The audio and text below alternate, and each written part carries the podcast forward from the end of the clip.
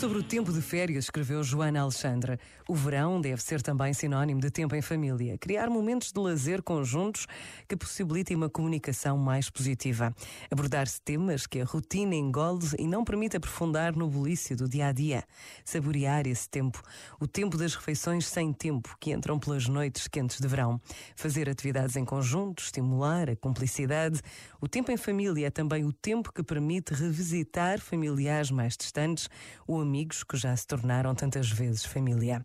Regressar ao passado, às origens, ouvir histórias que muitas vezes só voltam a ser revisitadas e contadas mais tarde, passando-as assim de geração em geração.